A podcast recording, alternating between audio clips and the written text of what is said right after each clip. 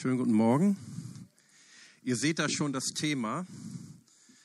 Das heißt, unser Fokus, unsere Kinder. Wir haben Muttertag und als ich über Muttertag nachdachte, also über die Mütter nachdachte, da kam ich auch auf die, auf die Väter, weil ich ja selber ein Vater bin. Und über Mutter und Vater kam ich zu den Kindern und äh, habe mich mit Kindern beschäftigt. Und ich möchte euch heute einige Gedanken weitergeben, die mir da gekommen sind. Unser Fokus, unsere Kinder. Diese herrliche Bilder auf der Folie möchte ich mich bei Marlene bedanken. Die hat sie für mich erstellt oder für uns alle, dass wir sie jetzt genießen können.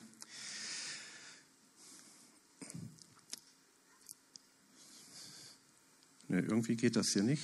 Biene, kannst du noch mal bitte drücken? Ja.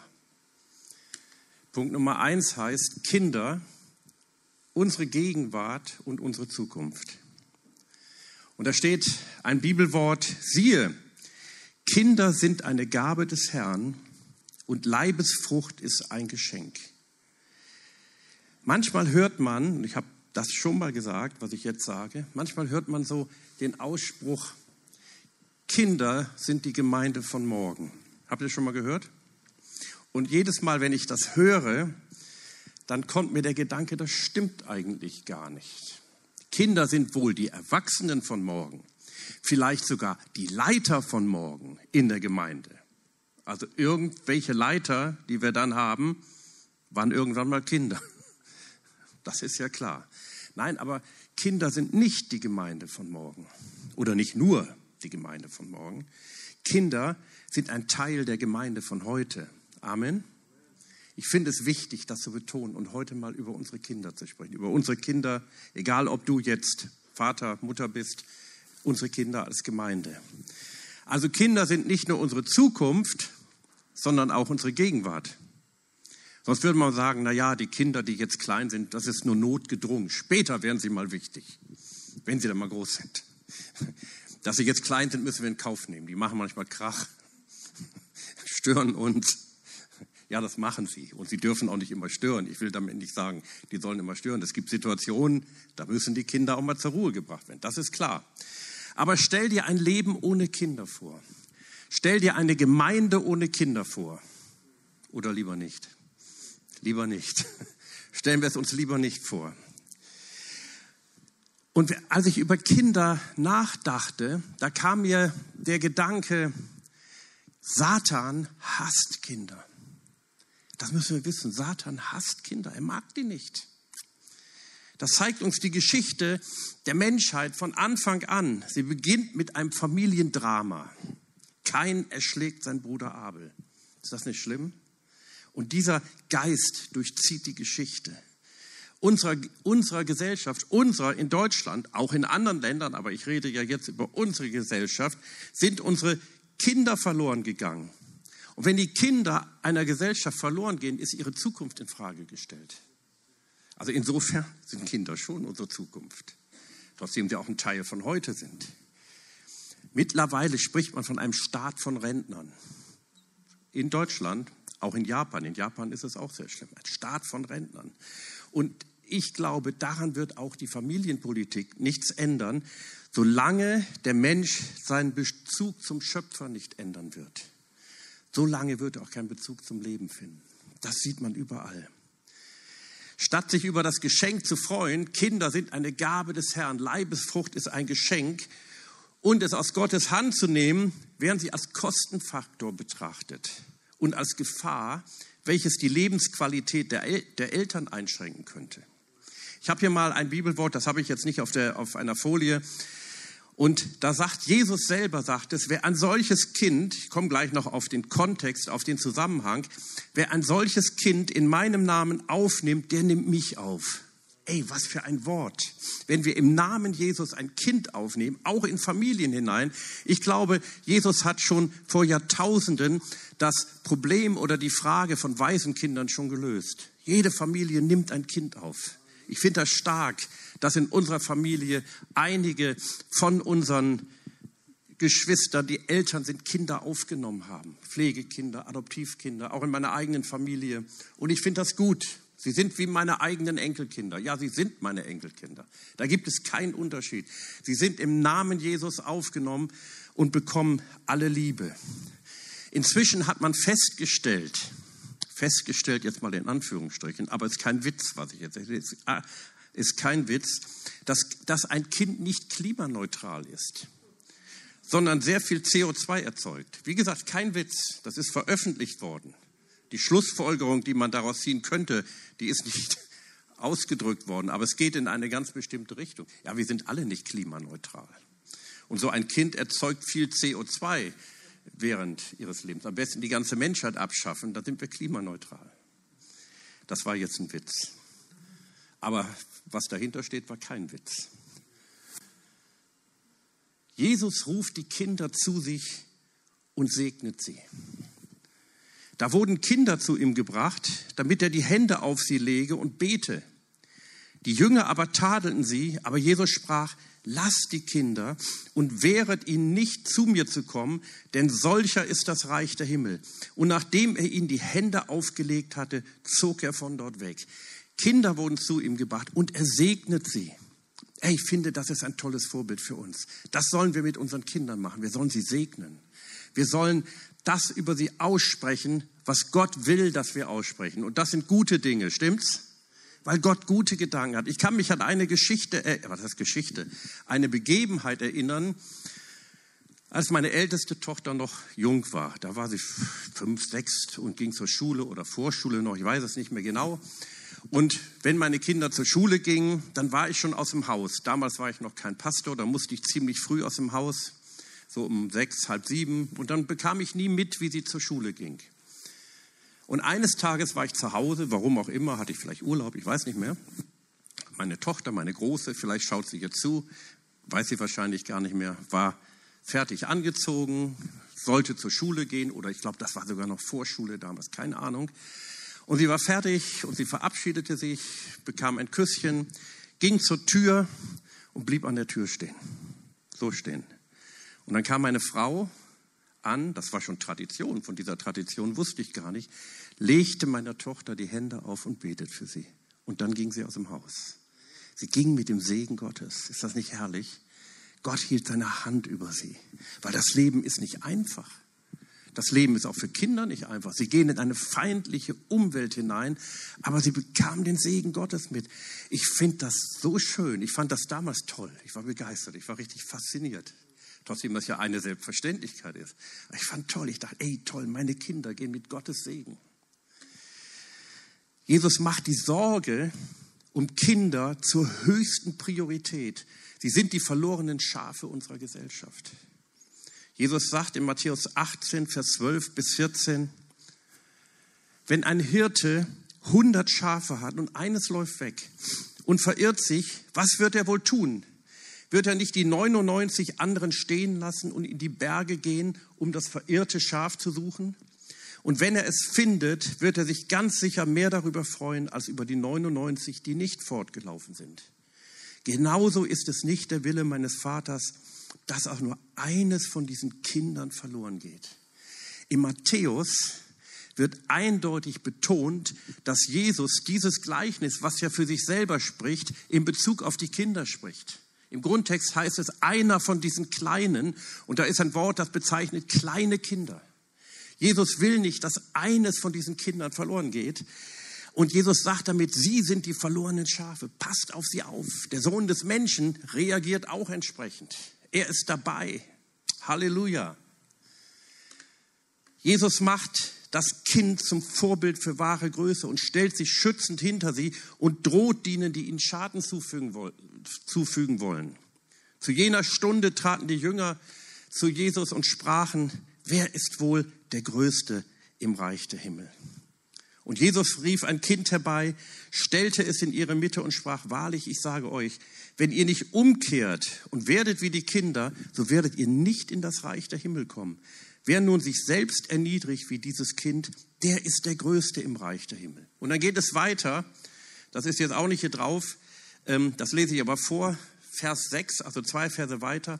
Wer aber, hört zu, was das für ein Wort ist, wer aber einem von diesen Kleinen, die an mich glauben, Anstoß zur Sünde gibt, für den wäre es besser, dass ein großer Mühlstein an seinen Hals gehängt und er in die Tiefen des Meeres versenkt würde. Oh, Jesus musste denn solch eine Drohung ausstoßen.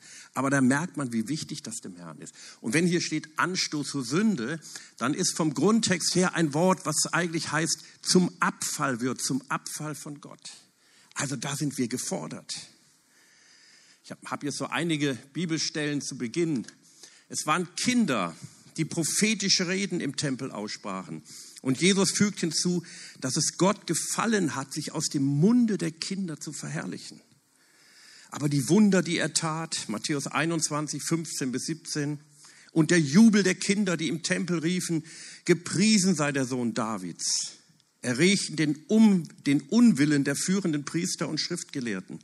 Hörst du eigentlich, was die da rufen? sagten sie zu ihm. Und das kann man wirklich so verstehen, wie es da steht. Was die da rufen, das ist sehr abfällig. Ey, die Kinder, die sollen den Mund halten. Gewiss, erwiderte Jesus, habt ihr nie das Wort gelesen? Unmündigen und kleinen Kindern hast du dein Lob in den Mund gelegt. Damit ließ er sie stehen, verließ die Stadt und ging nach Bethanien. Dort übernachtete er. Also er drehte sich um, er ließ sie stehen, er zeigte ihnen, die kalte Schulter, wie man so sagt. Habt ihr nie gelesen? Natürlich wusste er, es handelt sich ja hier um die Schriftgelehrten und Pharisäer, dass sie es gelesen hatten. Sie kannten dieses Wort. Aber sie haben das, was dahinter steht, den Geist dieses Wortes nie begriffen. Und Jesus bezieht sich hier auf Psalm 8, Vers 3. Und im Psalm 8, Vers 3 wird ein prophetisches Wort über den Messias ausgesprochen. Das ist ein sogenannter messianischer Psalm. Aus dem Munde der Kinder hast du dir ein Lob zubereitet. Das bezieht sich auf den kommenden Messias damals. Und damit sagt er, ey, die sprechen prophetische Worte aus. Es war nicht nur kindliche Begeisterung, kindliches Gerede, was da kam, sondern Gott benutzt die Kinder, um seinen Sohn zu verherrlichen um den Messias groß zu machen. Das war voll prophetisch. Und Jesus sagt, das ist prophetisch. Das ist nicht nur irgendein Gerede von irgendetwas. Ich habe gelesen und das ist verbirgt, das ist wirklich geschichtlich verbirgt. Ich habe das auch irgendwann schon mal gesagt, dass zur Zeit der Hugenottenverfolgung in Frankreich unter Kardinal Richelieu, das war so im 16. Jahrhundert, und da, waren, da wurden die Hugenotten, also die kalvinistischen Protestanten, teilweise abgeschlachtet zu Tausenden. Das war eine ganz schlimme Zeit für die wahren Gläubigen.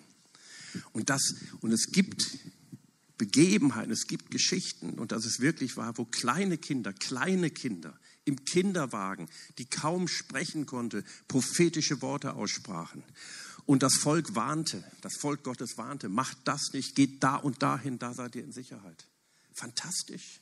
Gott gebraucht Kinder. Ich habe mal hier so ein paar Dinge aufgeschrieben, wenn Kinder ihren Eltern einen Rat erteilen dürften, was sie vielleicht so sagen würden. Ich sage es jetzt mal so aus der Sicht der Kinder. Mami und Papi, ich bin nicht euer Eigentum. Ich bin eine Gabe Gottes. Der Schöpfer allen Lebens hat mich euch in die Hände gelegt und anvertraut. Das hat Gott uns gegeben. Ich möchte ein glücklicher Mensch werden, der gerne lebt und weiß, wozu er auf der Welt ist. Gebt meinem Leben eine Hoffnung, für die es sich lohnt zu leben. Das dürfen wir Eltern tun, auch wir als Gemeinde. Da sind auch wir als Gemeinde gefragt. Es liegt in euren Händen, mich zu lehren, wie man zupackt und das Leben meistern kann. Und zeigt mir durch euer Vorbild einen Weg, den es sich lohnt zu gehen. Zu gehen. Lehrt mich die Sprache der Liebe sprechen. Lehrt mich die Wahrheit zu sagen. Die Bibel ist das Wort der Wahrheit. Lehrt mich mit Gott zu reden. Das müssen wir ihn lehren. Ich brauche Leitplanken für mein Leben, damit ich nicht vom Weg abkomme und irgendwo im Graben lande. Macht mich mit Gottes Geboten vertraut. Sie sind die Gebrauchsanleitung für ein optimales Leben und zeigt mir durch euer Vorbild, wie man das im Alltag umsetzen kann. Hey, dafür brauchen wir Gottes Gnade, stimmt's? Das kann man nicht einfach so machen. Aber Gott schenkt die Gnade, weil Gott die Kinder liebt. Gott schenkt die Salbung dazu. Dafür brauchen wir eine richtige Salbung. Als Eltern, auch als Großeltern. Ich merke das immer wieder. Vielleicht als Großeltern noch mehr, weil man nicht so eine Power mehr hat. Okay, alles begann mit Kindern. Gott hat es gefallen, sich aus dem Munde kleiner Kinder und Säuglinge ein Werkzeug zu bereiten, um die Feinde zu besiegen. Hier kommt gleich der Originaltext von Psalm 8, Vers 3. Der hört sich etwas anders an, als wie Jesus ihn zitiert. Das liegt auch an verschiedenen Übersetzungsvarianten. Einmal ist die Übersetzung direkt aus dem Hebräischen, andern mal aus, dem, aus der, äh, aus der Septuaginta-Übersetzung, der griechischen Übersetzung, die es damals auch schon gab. Aber beides ist eigentlich das Gleiche. Da steht im Psalm 8, Vers 3, aus dem Mund der Kleinkinder und Säuglinge hast du eine mächtige Waffe aufgerichtet gegen die, die dich angreifen. So muss der Feind, der nach Rache lechzt, verstummen.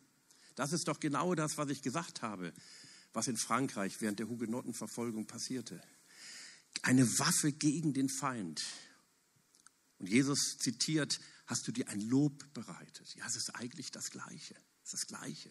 Damit sehen wir die Macht des Lobpreises. Und wir sehen die Macht, wenn Kinder Lobpreisen. Da ist eine Macht dahinter. Das ist nicht einfach nur Locke, äh, so ein schönes Gesinge ist es natürlich auch, um die Kinder zu beruhigen. Die müssen ja irgendwas tun. Nein, das hat eine ganz bestimmte prophetische Bedeutung. Ich habe hier eine Geschichte, die werde ich jetzt nicht lesen, weil ich das zeitlich nicht schaffe. Die schicke ich euch aber. Ich schicke Marlene die und Marlene versendet die dann in der nächsten Woche. Eine Geschichte, dass in vielen Teilen der Welt Kinder in großen Versammlungen die Hauptsprecher sind und Tausende zu Jesus führen. Besonders in Lateinamerika. Da passieren fantastische Dinge. Ich lese nochmal Matthäus 19, Vers 13. Da wurden Kinder zu ihm gebracht, dass er die Hände auf sie legte und betete. Die Jünger aber fuhren sie an, steht da. Also Jünger sagten nicht so, später mal oder irgendwie muss ja auch eine gewisse Ordnung geben, kein Problem. Aber die Jünger fuhren sie an. Ja, wir würden heute sagen, die schnauzten die Mütter an, die die Kinder waren ey, was macht ihr denn hier? Der Meister, der hat jetzt Wichtigeres zu tun. Was können Kinder schon begreifen? Alles Mühen ist Fehlinvestition und so weiter. Ich habe mal einen Spruch ge gelesen, aber Jesus geht Gott sei Dank nicht darauf ein. Er segte die Kinder. Er sagt, lass die Kinder zu mir kommen. Also durch die Widerstände hindurch. Nicht einfach nur so. Da waren Widerstände. Da waren Menschen, die das verhindern wollten, seine eigenen Jünger. Die haben das falsch verstanden. Und Jesus sagt, nein, lasst sie zu mir kommen, lasst sie zu mir kommen, durch alle Widerstände hindurch. Ich habe mal was gelesen, so ein Spruch, die Weisheit lehrt, willst du für morgen investieren, dann pflanze Kohl. Willst du für Jahre investieren, dann pflanze Bäume. Willst du in deine Zukunft investieren, dann sorge dich um deine Kinder. Amen. Und dazu gehört Folgendes. Generationswechsel. Generationswechsel. Über diesen Punkt möchte ich noch sprechen, sprechen, weil der so wichtig ist.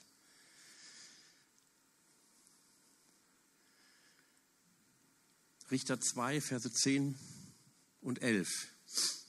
Als aus Josuas Generation alle gestorben waren, wuchs eine neue Generation heran, die den Herrn nicht kannte und nichts von den Taten wusste, die er für Israel vollbracht hatte. Da taten die Israeliten Böses in den Augen des Herrn und beteten Baal an. Also Baal, die führende Gottheit, ein Götze zu der damaligen Zeit. Die Generation um Josua, ey, das muss eine tolle Generation gewesen sein. Hätte ich gern mal kennengelernt.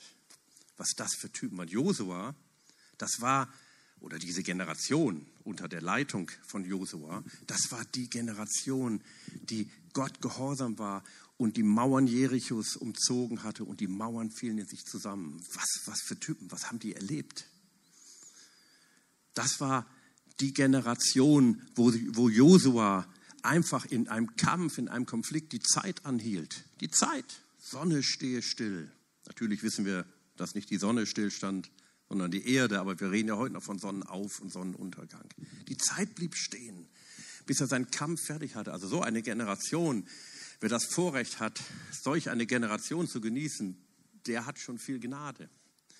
Und dann andere Sachen, als dann das Land verteilt wurde, als sie das Land erobert hatten, da war einer, der Kaleb, der, ich sage jetzt mal, der Kumpel von Josua, der mit ihm zusammen gute Worte über das Volk ausgesprochen hat. Worte des Glaubens und des Segens, als alle anderen nicht mehr glauben konnten. Damals zu einer ganz bestimmten Zeit. Und der war dann irgendwann, als das Land verteilt wurde, da war der 85 Jahre alt. 85. Und die Leute sagten so etwa zu ihm, ich interpretiere es jetzt mal so in unseren Worten, ach Kaleb, ey, du bist ein alter Haudegen, du hast genug gemacht, setz dich jetzt mal zur Ruhe. Wir geben dir ein schönes Land irgendwo, wo du deinen Lebensabend genießen kannst. Und was sagte Kaleb? Nein, gib mir das Gebirge da oben das Gebirge, denn ich habe gehört, da gibt es noch Riesen, da ist noch Land einzunehmen, da gibt es den größten der Riesen, die Söhne Enaks, die will ich besiegen, das will ich einnehmen für den Herrn. Was für eine Generation. Also das war nicht irgendwelche, das war schon Top of the Pops, hätte ich bald gesagt. Das waren die wirklich Guten. Aber irgendwann starben die, die starben, wie alle mal sterben. 25 Jahre waren vergangen. Jetzt sollte eine neue Generation die Verantwortung übernehmen, wie es immer irgendwann kommt. Aber man machte eine erschreckende Entdeckung und die Bibel zeigt uns das. Der Nachwuchs, die, die jetzt weitermachen sollten, kannten weder den Gott Israels, noch wussten sie etwas über ihre eigene Vergangenheit. Sie wussten nichts über die herrlichen Wunder, die Gott an ihren Vätern getan hatte. Sie hatten keine moralischen Leitplanken für ihr Leben. Im Buch der Richter, das Buch der Richter, wo das geschrieben steht, endet ja mit einem Vers oder mit einem Halbvers. Jeder tat das, was er wollte. Eine Zeit der Anarchie, der Unterdrückung, der Plünderung, des Zerfalls aller moralischen Werte, eine Zeit des Götzendienstes. Zwar griff Gott immer wieder ein, und er weckte Männer und Frauen, die das Volk wachrütteln sollten, aber irgendwie war die Entwicklung nicht mehr zu stoppen. Und das Buch der Richter fängt fantastisch an. Die Kinder Israels fragten den Herrn, wer von uns soll zuerst hinaufziehen, um das Land einzunehmen. Und was sagte Gott? Juda zuerst. Juda heißt Lobpreis. Und Juda ging zuerst. Juda ging zuerst und das Land wurde eingenommen. Das zeigt uns auch, wie wichtig der Lobpreis ist, das Lob für den Herrn. Aber jetzt passierte das, was dieser Vers sagt. Die Eltern hatten es versäumt, die Kinder in der Gottesfurcht zu erziehen und, mit, und sie mit ihrer Geschichte, ihrem Erbe vertraut zu machen. Ich habe mir mal überlegt, was könnte eine Erklärung dafür sein? Warum haben die Eltern das gemacht? Warum haben die, oder beziehungsweise das nicht gemacht? Ich habe drei Punkte gefunden, die eine Erklärung sein könnten. Eine Erklärung könnte sein, dass sie der Meinung waren, dass man Kinder nicht streng erziehen dürfe und sie es besser haben sollten, als sie es hatten, also die Eltern. Immerhin verbrachten sie 40 Jahre in der Wüste und litten oft unter Entbehrung, also die Eltern. Mein Kind soll es mal besser haben, hat mein Vater auch immer äh, für uns gesagt, zu uns gesagt. Er ist in der Nachkriegszeit aufgewachsen, hatte schwierige Zeiten und er hat immer gesagt, meine Kinder sollen es besser haben. Und wir hatten es auch besser. Halleluja, bin ich dankbar. Ein anderer Grund könnte gewesen sein, dass die Gebote, die Gott ihnen gab, als zu streng empfunden wurden. Sie weckten das Gefühl von Bevormundung. Das wollten sie in Kindern ersparen. Sie sollten sich frei entscheiden können, an was sie glauben wollten. Das tun die sowieso irgendwann. Aber wir sollen ihnen ein Vorbild geben und den Weg zur richtigen Entscheidung führen. Amen. Das haben sie versäumt. Noch ein anderer Grund, vielleicht ist das der Hauptgrund, könnte gewesen sein, dass die Eltern alle Hände voll zu tun hatten. Sie hatten ja auch viel zu tun. Sie sollten das eroberte Land in Besitz nehmen. Viele Städte waren zerstört. Der Wiederaufbau nahm alle Kräfte in Beschlag. Die Äcker mussten bestellt werden. Manna gab es ja nicht mehr. In der Wüste hatten sie Manna. Da brauchen sie sich darum nicht zu kümmern. Haben sie auch oft gemeckert, aber das hatten sie wenigstens. Da verblieb kaum noch Zeit für die Kinder und so wurden sie sich selbst überlassen. Merkt ihr, wie aktuell das ist? Das ist absolut aktuell. Die Menschen ändern sich nicht, die Situation auch manchmal gar nicht so doll. Auf den ersten Blick schon, auf den zweiten Blick gar nicht so stark. Vielleicht war es alles drei zusammen, ein Mix aus allen drei Punkten. Und mit diesem Bericht vermittelt Gott uns eine sehr wichtige Botschaft, die lautet, Eltern und auch Gemeinde, gibt Acht auf eure Kinder. Wenn sie noch so klein sind, werden sie von euch lernen und euch nachahmen. Die machen uns nach. Was wir heimlich sind, werden sie öffentlich tun. Da kannst du nichts gegen machen. Ja, ich könnte jetzt noch viel sagen. Ich möchte noch zwei Verse weitergeben. Die sind so klar und so deutlich, so eindeutig. Da heißt es in Sprüche 22, Vers 6, lehre dein Kind, den richtigen Weg zu wählen. Und wenn es älter ist, wird es auf diesem Weg bleiben. Das ist so. Das wird passieren. Lehre deinen Kindern die Worte und die Werte Gottes. Das ist unsere wichtigste Aufgabe von Gott gegeben. Ein Auftrag an die Eltern und auch an die Gemeinde. Ich habe mal gesagt, habe ich schon öfter gesagt, meine ich auch so, wenn ich, also ich, Michael, eine neue Gemeinde gründen würde, wäre es das Erste, das ich machen würde, einen Kinderdienst einzurichten. Hast du die Kinder? Hast du die Eltern? Hast du die Eltern? Hast du die Großeltern? Hast du die Kinder? Hast du die Freunde? Die Eltern bringen auch ihre Freunde mit. Schon lebt die Gemeinde. Eine Gemeinde ohne Kinder, ganz vergessen. Im Übrigen, ich werde da noch auf die Mitgliederversammlung, die haben wir am Mittwoch drauf eingehen, hat Gott zu uns durch Linda Silverman gesprochen, damals im September, dass wir eine Gemeinde gründen werden. Wisst ihr schon, was wir machen? Und dann möchte ich mich auch an die Kinderdienstleiter, an Detlef und sein Team, auch bei uns bedanken. Ey, was tut ihr für ein gutes Werk, einen guten Dienst? Den Kinderdienst am Anfang, der ja immer am Anfang des Gottesdienstes, des Livestreams gezeigt wird, ist so wertvoll. Den schaut mir immer an. Nicht immer am gleichen Tag, aber immer irgendwann in der Woche. Schaue ich ihn mir an und ich finde das richtig gut. Finde ich richtig gut. Noch ein Bibelwort und dann möchte ich noch zwei Prophetien weitergeben. Psalm 78, 3 bis 7. Da heißt es, was wir gehört und erfahren haben, was unsere Väter uns erzählt haben, das wollen wir auch unseren Kindern nicht vorenthalten. Denen, die nach uns kommen, wollen wir von den großartigen Taten des Herrn erzählen, von seiner Macht und den Wundern, die er vollbracht hat.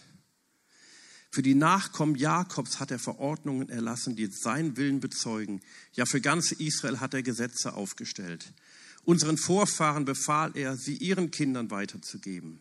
Denn die ganze Nachwelt sollte gut Bescheid darüber wissen, alle, die später geboren würden, sollten immer wieder bereit sein, es ihren Kindern zu erzählen.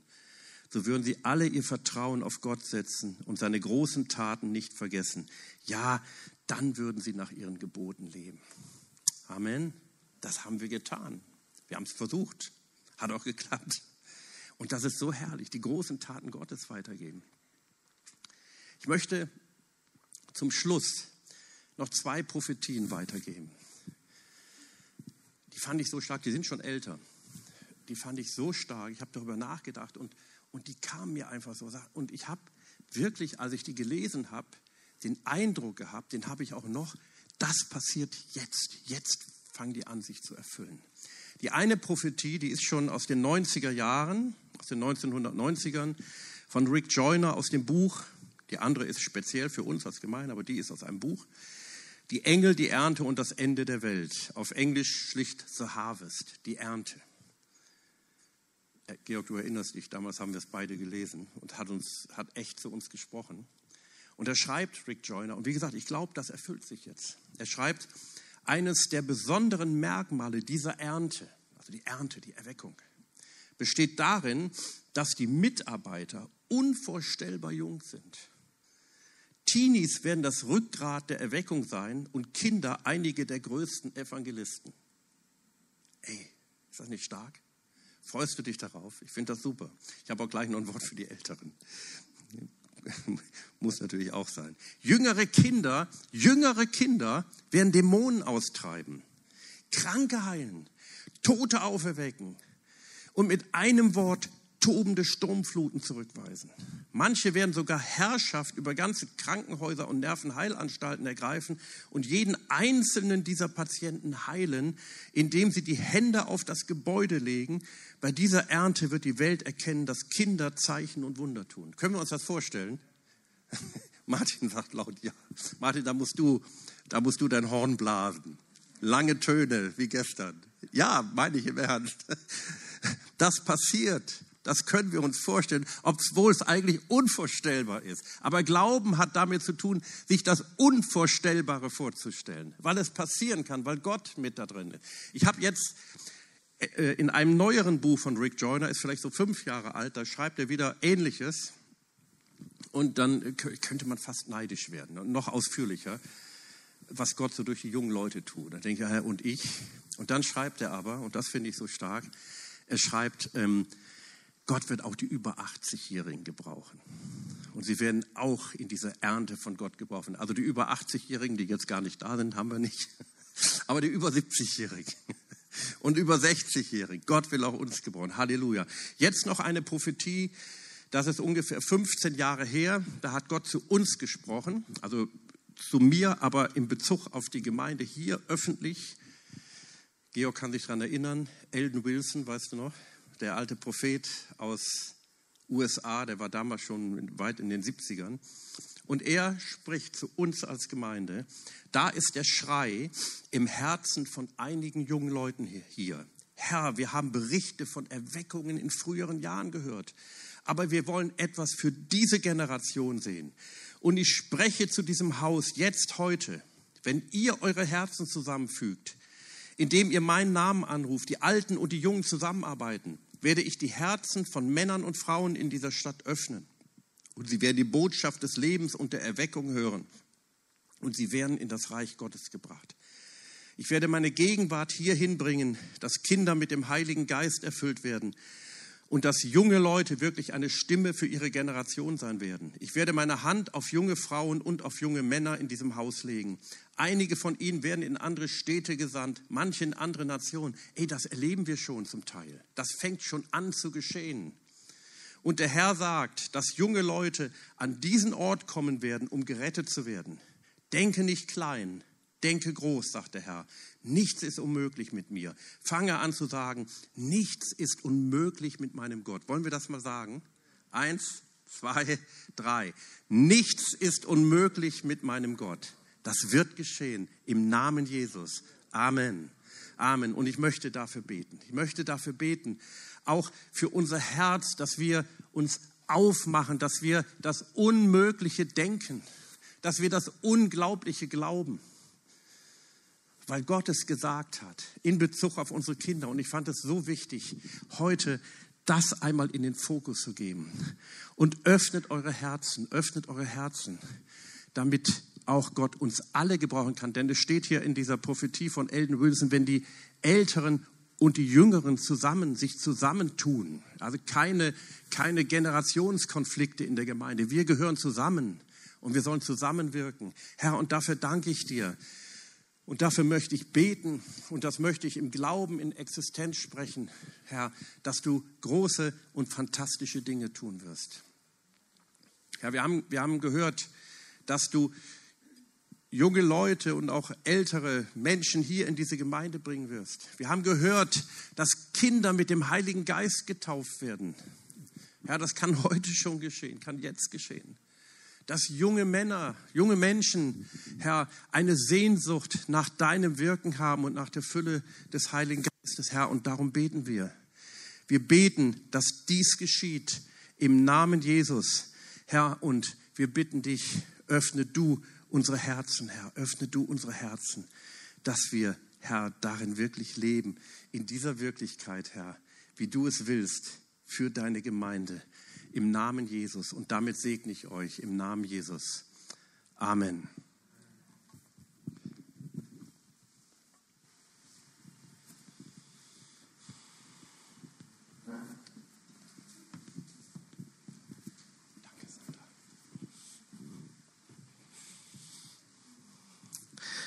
Ja, was für eine gesalbte Botschaft, Michael. Also muss man echt sagen.